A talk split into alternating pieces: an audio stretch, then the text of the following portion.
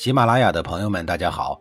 告诉大家一个好消息，除了音频以外，我最近开始以视频的方式为大家讲历史，内容也不再局限于中国古代史，而是涵盖人文、社会、西方历史等等，还包括对一些经典童话人物、历史人物进行全新解读。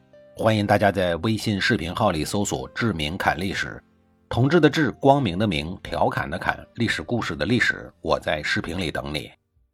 上一集里啊，我说到了魏成功逃跑了的事情。晋文公得知魏国发生了变故以后啊，不禁感叹地说道：“果然一切都如阙国所料啊！”他派人向大将先轸发令，打算呀利用这个机会呢，一举将魏国拿下。然而啊，先轸呢却在回信中啊提醒晋文公说：“魏国的百姓正是因为心向晋国，所以啊才撵走了魏成功。”我建议主公您呐，顺应民心，向魏国示以仁爱。如果强攻啊，反而会让百姓心寒，会给我们占领魏国呢造成阻碍。因此啊，不如先将魏国的事情呢放一放，转而进攻曹国。一旦曹国拿下呀，魏国必然不攻自破。被先轸这么一说呀，晋文公恍然大悟啊，于是下令将朝歌城外的部队全部撤下来，又分出了几千人马驻守五路。随后呢，便带领军队呀前往曹国进发，直接把曹国的都城给包围了。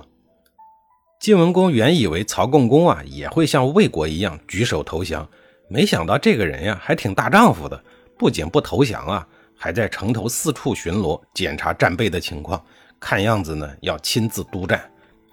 这时候啊，大夫喜福基对曹公公说：“晋国兵临城下。”目的呀，是为了解宋国之围，好抑制楚国的扩张。但他们打的旗号呢，却是报当年您偷看他洗澡的理由。如果您能写个信给晋文公，承认个错误，与他达成和解，那晋国呀就失去了出兵的理由，没法和曹国开战了。曹共公听完这话以后啊，眉头紧锁，站在那儿啊，一言不发。喜福姬明白他的意思，他知道曹公公仗着有楚国的保护。一向啊不把晋文公放在眼里，这也是他当年敢于对晋文公无礼的重要原因。现在要让他去向晋文公低头，他哪儿肯答应呢？一个叫于朗的大夫呀，大概是看出了曹公公的心思，于是故意顺着曹公公的心思啊，对喜福姬说：“大夫刚刚看到晋国的兵卒，就已经吓破了胆，急着要当亡国奴啊。”说到这儿啊，于朗又忽然像想起什么似的说：“我记得当年重耳路过曹国的时候，大夫您私下跟他有过接触，听说您还送给了他一个什么东西？难道眼下的晋国攻城与当日的那件东西有关不成？”这话说的就过于严重了啊，一下就把喜福基推向了奸细的行列。喜福基呀，只好知趣的闭上了嘴。曹公公啊，随后就接住于朗的话，对他说。于大夫说的对，我堂堂的大国怎么能连打都不打一下就认输呢？于大夫，您如此的忠勇，想必呀，你已经有了退敌的主意。于朗吓得一愣啊！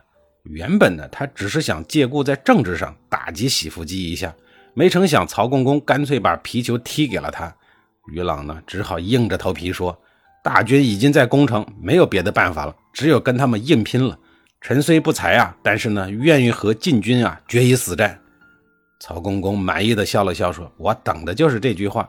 只要能度过这一劫呀，爱卿日后呢，就是我曹国的第一功臣，你的子孙呀，永享富贵。”第二天的五更时分，晋国的两名大将颠杰和魏丑两个人按计划如期开始攻城了。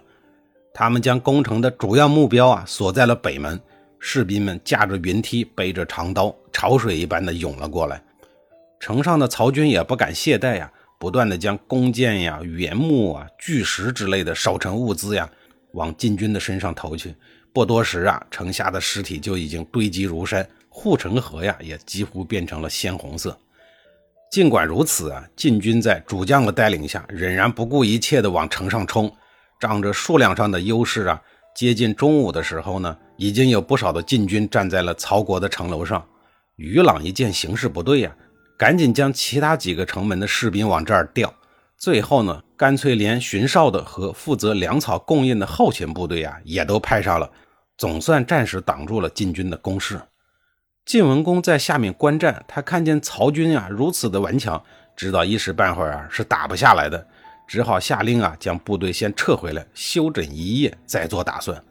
曹公公这会儿正躲在宫里等候消息，一听说晋军退了，赶紧飞奔到城楼上打探消息。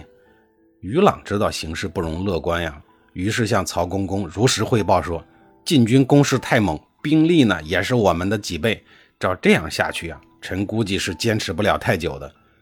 曹公公一听这话，就火往上直撞啊，指着于朗骂道：“当初可是你主动要和晋军决战的，要是守不住城池啊，我拿你试问。”于朗听了呀，也是一脸的无奈。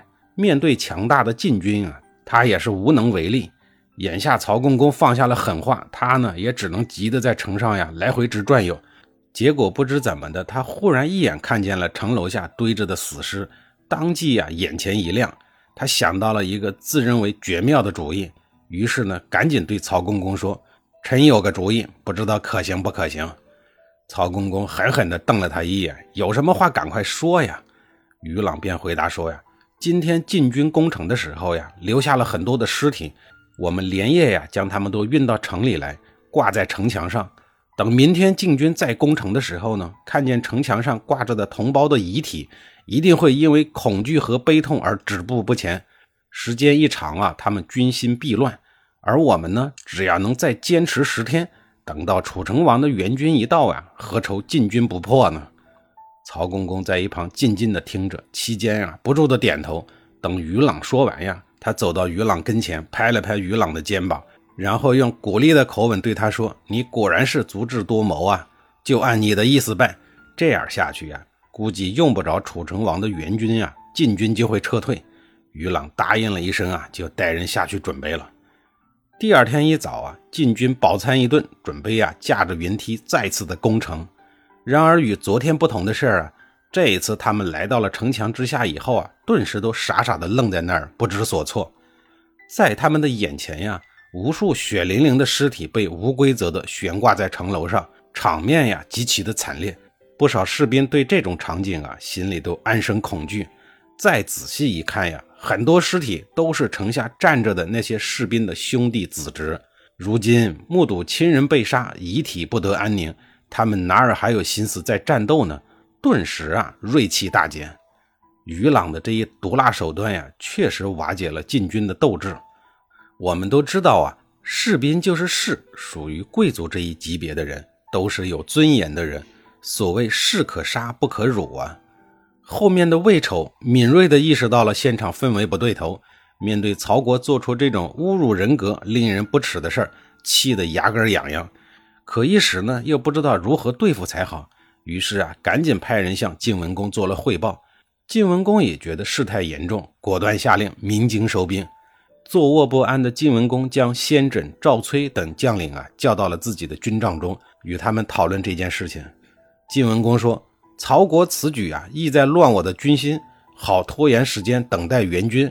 如果不能马上解决呀，后果呢不堪设想。”面对国军的忧虑，他手下的那些个大将们是怎么应对的呢？下一集里啊，我再给您讲述。